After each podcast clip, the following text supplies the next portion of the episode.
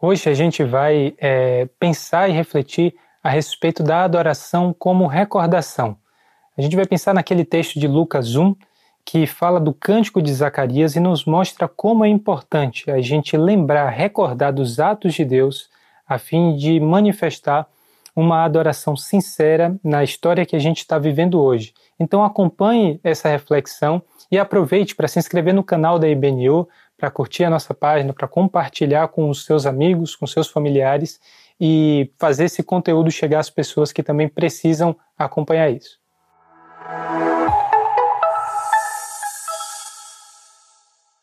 Olá, bom dia, boa tarde ou boa noite para você que tem acompanhado a nossa celebração da IBNU. É muito bom saber que você está aí junto conosco, celebrando e adorando a Deus. E é muito bom saber que a gente está acompanhado de milhões de pessoas, na verdade, que nesse dia está fazendo a mesma coisa que nós, que é adorando ao Senhor pelos atos de salvação que ele realizou pelo seu povo. E é justamente sobre isso que eu gostaria de conversar com você e pensar à luz do texto bíblico de forma mais clara o que a Bíblia nos informa sobre a recordação como uma forma de adoração. Porque recordação não é simplesmente a gente acessar uma informação que está guardada no nosso cérebro. Não é simplesmente lembrar de alguma coisa que a gente viveu, é, mas recordar é, de certa forma, colocar-se no lugar de uma outra pessoa. E essa recordação é tratada na Bíblia como uma forma fundamental da gente compreender a nossa história, da gente colocar-se no lugar de outras pessoas que nos antecederam e, de certa maneira, vivenciar aquilo que foi a experiência de fé delas, aquilo que foi os atos que testemunharam a respeito da salvação e do plano de Deus. E eu gostaria que nós fizéssemos isso hoje com um personagem muito especial, que é o personagem de Zacarias. Aquilo que Zacarias vai fazer com a gente é, no hino que ele profetiza a partir do ato que o Espírito Santo o motiva a fazer, é colocar-se no lugar de personagens que foram fundamentais na história e que construíram aquilo que ele estava vivenciando naquele momento. Imagine você colocar-se no lugar de Abraão, de Moisés, de Davi, nos momentos cruciais de revelação, de salvação e de atos maravilhosos da parte de Deus em relação ao seu povo, a fim de compreender que momento da história você está vivendo, a fim de compreender que momento da história Deus está construindo nesse instante por meio da sua vida. Então eu peço que você me acompanhe na leitura do Cântico de Zacarias, que está no texto de Lucas 1, do versículo 67 em diante, e acompanhe não só a letra, aquilo que é a palavra e o conteúdo desse cântico, mas tente colocar-se no lugar de Zacarias e acompanhar também as suas recordações, as suas emoções e principalmente a sua expressão de louvor em adoração a Deus que se manifestou de forma tão poderosa. Então a gente vai agora ler o texto de Lucas 1, do versículo 67 até o versículo 79. Diz assim: Seu pai Zacarias foi cheio do Espírito Santo e profetizou: Louvado seja o Senhor, o Deus de Israel, porque visitou e redimiu o seu povo ele promoveu poderosa salvação para nós na linhagem do seu servo Davi, como falara pelos seus santos profetas na antiguidade, salvando-nos dos nossos inimigos e da mão de todos os que nos odeiam, para mostrar sua misericórdia aos nossos antepassados e lembrar sua santa aliança, o juramento que fez ao nosso pai Abraão, resgatar-nos da mão dos nossos inimigos, para o servirmos sem medo em santidade e justiça diante dele todos os nossos dias. E você, menino, será chamado profeta do Altíssimo, pois irá adiante do Senhor para lhe preparar o caminho, para dar ao seu povo o conhecimento da salvação, mediante o perdão dos seus pecados, por causa das ternas misericórdias de nosso Deus, pelas quais do alto nos visitará o sol nascente, para brilhar sobre aqueles que estão vivendo nas trevas e na sombra da morte e guiar nossos pés no caminho da paz. Bom, esse texto, o Cântico de Zacarias, que ficou conhecido na tradição cristã como Benedictus, é um texto dividido basicamente em duas partes. A gente tem ah, o trecho que fala a respeito das bênçãos e depois um trecho que fala mais especificamente é, da profecia de Zacarias a respeito do seu filho João Batista que tinha acabado de nascer. Esse momento do texto é justamente quando ah, Zacarias volta a falar. Se você quiser saber um pouco mais os detalhes da história de Zacarias, leia desde o começo de Lucas 1. E aí ele, cheio do Espírito Santo, em alegria, profetiza e louva ao Senhor da forma como a gente acabou de ver nesse texto. E essas duas é, partes, elas são compostas de algumas repetições que são muito importantes. Por exemplo, o tema da visitação aparece duas vezes. O tema da salvação também aparece duas vezes. O tema da misericórdia, os profetas e o caminho são é, cinco temas no total que aparecem de forma repetida e nos mostra o que está orientando aquilo que é a expressão de louvor e de adoração de Zacarias. Por isso é importante a gente manter esses elementos na nossa mente à medida que tentamos nos aprofundar e compreender esse texto. Visitação, salvação, misericórdia, profetas e caminho é aquilo que está dando a estrutura para o cântico de Zacarias. A nossa questão agora é entender o que é, ele se refere como salvação. Do que Zacarias e o povo a qual ele faz referência é, está sendo salvo. E em algumas partes do texto, logo no começo, quando ele faz referências a Davi, quando ele faz referência aos profetas, a nossa perspectiva pode ser uma salvação mais de cunho social e político. O povo estava debaixo do domínio de Roma e seria natural esperar que esse povo criasse a expectativa daquele momento em que Deus, enfim, traria libertação para Israel enquanto nação. Mas em outras partes a gente também vê uma referência ao perdão de pecados. Então Zacarias está falando de uma libertação enquanto nação, social e política, ou ele está falando de um perdão de pecados e uma espécie de salvação espiritual? E a verdade é que para um judeu do primeiro século, como era Zacarias, essas duas coisas não podiam ser separadas. Salvação para um judeu do primeiro século não era uma questão ou sociopolítica ou uma questão espiritual. É a salvação como um todo, de todas as realidades que trazia opressão, que trazia é, escravidão nos vários níveis daquilo que é a criação divina. E a libertação completa que era a esperança de Israel e que era a esperança que Zacarias manifesta nesse cântico.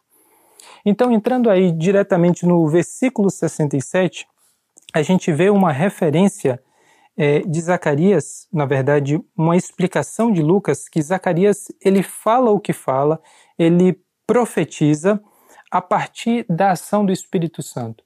E é importante a gente perceber que profecia, dentro do contexto bíblico, é sempre a manifestação daquilo que é a perspectiva de Deus sobre os fatos ou sobre a história.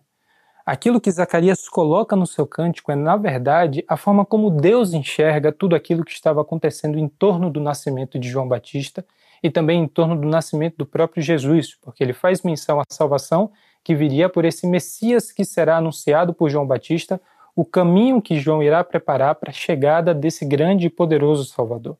Então é importante a gente entrar nesse texto com essa perspectiva. Zacarias fala daquilo que é a perspectiva de Deus sobre os fatos da vida é, do povo de Israel, a vida de João Batista e, em especial, aquilo que acontece em torno de Jesus. E dos versículos 68 a 71, a gente tem uma outra unidade, uma parte de compreensão é, que se caracteriza por uma linguagem como de um salmo. Se você abre a Bíblia nos vários salmos que a gente tem registrado nas Escrituras e percebe essas expressões de louvor, essas expressões de gratidão, de alegria, você vai perceber uma grande semelhança na maneira como Zacarias se expressa aqui. Louvado seja o Senhor, o Deus de Israel, porque visitou e redimiu o seu povo. Essa é a grande motivação desse cântico. O Senhor visitou e redimiu o povo de Israel. Por isso, por conta desse ato poderoso de salvação, é que Zacarias ele compõe, movido pelo Espírito, esse hino, esse cântico e essa expressão profunda de louvor. E a visitação a qual Zacarias faz menção aqui é um aspecto muito interessante porque a visita pode ser tanto de juízo quanto de graça. A visita de Deus dentro da história do seu povo pode ser, significar tanto que ele trouxe a justiça que ele prometeu trazer, e às vezes isso significa condenação para os injustos. Na verdade, sempre que Deus se manifesta para fazer juízo, essa é a consequência. E também a gente pode ter uma perspectiva de que Deus trouxe um aspecto salvífico, um aspecto de trazer graça e uma manifestação de misericórdia para o povo. Claramente, o tom de Zacarias aqui é um tom de graça, de alegria, porque Deus trouxe salvação. Mas o aspecto do juízo não anda distante daquilo que é a mensagem desse cântico, quando, como a gente vai ver nos momentos em que ele faz menção a ser livre do inimigo, a Deus não permitir que esses que se opõem ao seu povo, eles predominem. Então, graça e juízo fazem parte dessa visita do Senhor ao seu povo. E a gente também vê uma forte ênfase no tema da salvação e da redenção, porque visitou e redimiu o seu povo. E é importante a gente perceber o elemento da redenção como uma referência ao Êxodo. A referência para o povo de Israel de redenção é justamente esse ato em que Deus libertou o povo do Egito e que de forma miraculosa trouxe libertação. Eles atravessam é, o mar eles é, passam todo aquele período no deserto e Deus então constitui um povo, constitui identidade, dá a esse povo uma lei, manifesta-se a esse povo de uma forma grandiosa a partir desse grande ato de redenção. Então, sempre que a gente tem uma referência na Bíblia a um ato de redenção de Deus, a partir de um judeu, lembre-se que aquilo que prova provavelmente está na sua mente, provavelmente está na sua lembrança e na sua recordação, é esse ato do Êxodo.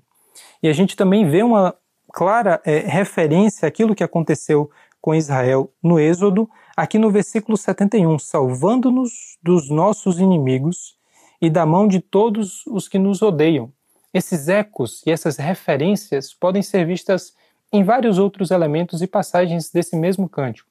Mas é importante a gente ter em mente que a referência de Zacarias de redenção e libertação é essa recordação do Êxodo. A segunda coisa a respeito da redenção é a gente perceber como isso também tem uma clara e próxima é, relação com o ano do jubileu. O ano do jubileu, que é estabelecido ali em Levítico 25, é profetizado em Isaías 63, e Lucas também vai registrar aqui que Jesus abre o livro de Isaías, lê a profecia e diz que aquilo se cumpriu nele. É a salvação a qual Zacarias tanto aguardava e que ele faz referência aqui. Redenção é esse ano do jubileu que significa boas novas aos pobres, que significa cura aos cegos e que significa libertação a todo tipo de opressão. Então, a perspectiva de Zacarias nesse momento é se lembrar desse ano de jubileu que foi prometido pelo Senhor como um ano de grande libertação e não simplesmente como mais um ano de libertação ou como mais um ano de jubileu, mas como a grande libertação, o grande ano de jubileu que chega com o Salvador. E o terceiro elemento é a gente perceber como redenção também está vinculada à salvação, está ligada à salvação pela linhagem de Davi, como havia sido profetizada pelos antigos. Ele fala aqui, no versículo 69, ele promoveu poderosa salvação para nós da linhagem do seu servo Davi, como falara pelos seus antigos, pelos seus santos profetas na antiguidade. A referência de Davi como esse grande rei que foi guerreiro e conseguiu conquistar para Israel uma condição que eles nunca haviam experimentado, também é a grande referência de monarquia, de reino, de poder para aquele povo. Então Zacarias entende a redenção como uma referência ao Êxodo, como uma referência ao ano do jubileu, como uma referência à linhagem de Davi, e a gente percebe que esse conjunto de símbolos mostra a profundidade da salvação trazida por Deus para o seu povo. Então, lembrando daquilo que é o nosso tema central, lembre-se sempre como essas recordações, como essas lembranças e memórias específicas do povo para os atos de salvação de Deus ao longo da história constituíam aquilo que era a alegria do povo de adorar constituíam aquilo que era a motivação do Senhor, da, daquelas pessoas para reconhecer no Senhor a sua libertação e salvação. Então, seguindo também aí para o versículo 72, a gente vai ver que há um, uma referência mais clara nesse trecho do que no anterior ah, para Zacarias situando o povo dentro da história. Ele diz: salvando-nos dos nossos inimigos e da mão de todos os que nos odeiam, para mostrar sua misericórdia aos nossos antepassados e lembrar sua santa aliança, o juramento que fez ao nosso pai Abraão, resgatar-nos da mão dos inimigos para o servirmos sem medo, em santidade e justiça diante dele todos os dias. Se o trecho que a gente é, leu anteriormente faz uma clara referência àquilo que foi a definição desse povo por meio do Êxodo, aquilo que foi Deus trazendo libertação para eles por meio do jubileu e também ah, por meio do rei Davi, esse trecho fala isso de uma maneira muito mais explícita, fazendo referência à aliança de Deus com seu povo, à aliança de Deus com Abraão e o propósito para o qual Deus havia trazido esse povo a uma condição de liberdade.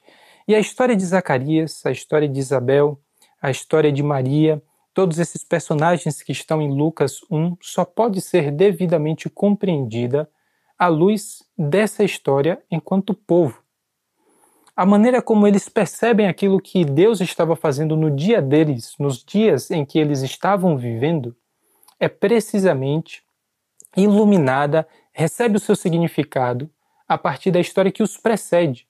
A maneira como nós entendemos hoje o nosso papel, a nossa missão enquanto igreja, e principalmente a nossa forma e a razão por que adoramos a Deus, é consequência da maneira como nós enxergamos a nossa história, a maneira como nós nos recordamos como Deus construiu por meio da nossa vida, com todos os seus capítulos alegres e tristes, todos os momentos de libertação, de provação, de dificuldade e de alegria, aquilo que hoje nós somos e, enquanto igreja, constituímos o povo de Deus. A nossa compreensão e expressão de adoração depende precisamente dessas recordações.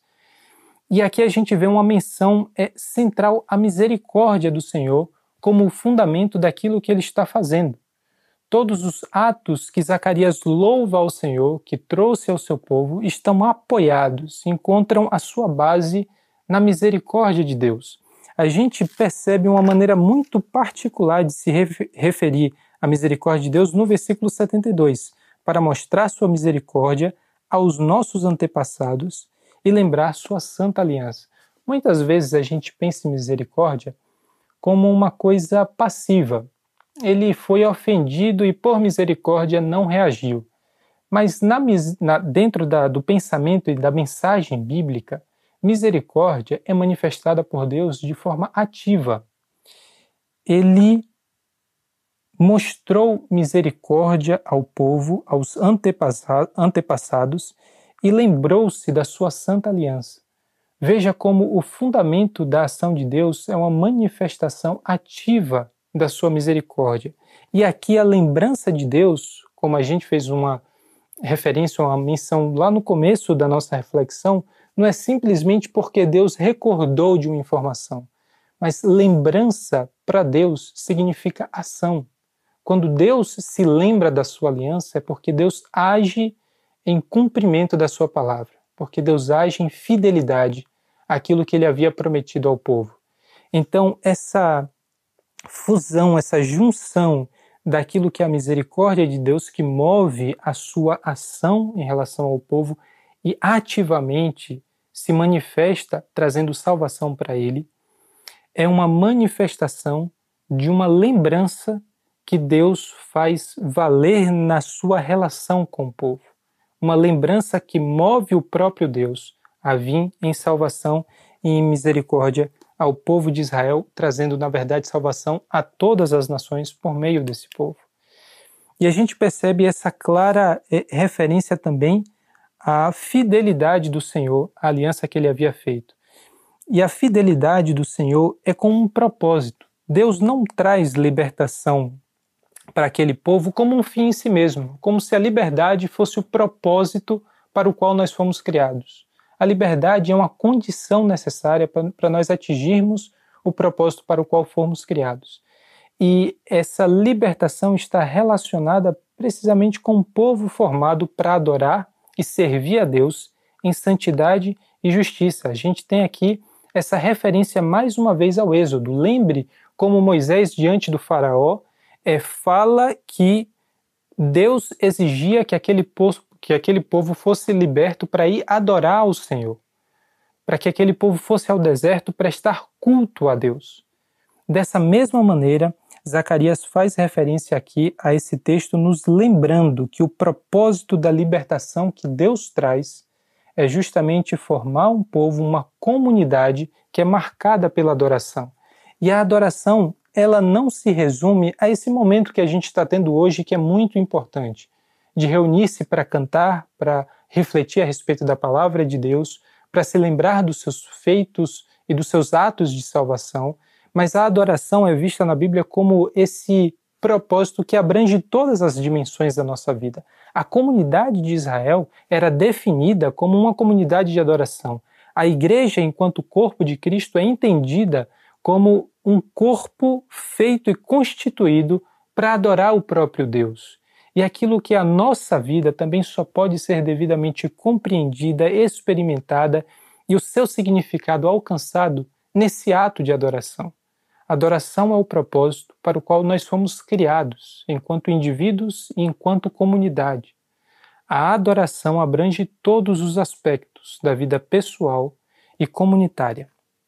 A gente então segue para o último bloco desse texto, que vai mudar um pouco a referência de Zacarias, que já não fala mais é, direcionando um louvor em adoração a Deus, mas vai dirigir suas palavras para o seu filho que acabara de nascer.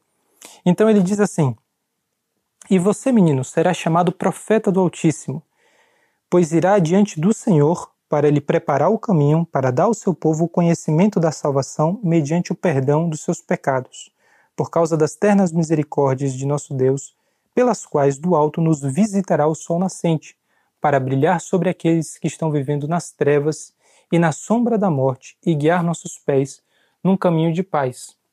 A gente vê essa mudança de discurso de Zacarias, em que ele passa a dirigir ao seu filho, e a gente vê uma referência à missão específica de João Batista, que era anunciar esse Messias, preparar o caminho para ele e relacionar essas duas figuras importantes da história da salvação.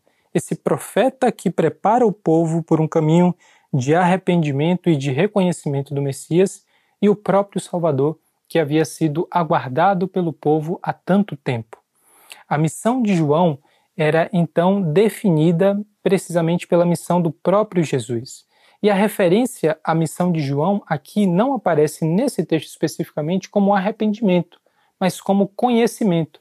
Veja o que está escrito é, no versículo 77, para dar ao seu povo o conhecimento da salvação. E a gente sabe, pelo pelos outros evangelhos e pelo restante da história que Lucas também vai narrar, que a mensagem era é, de arrependimento.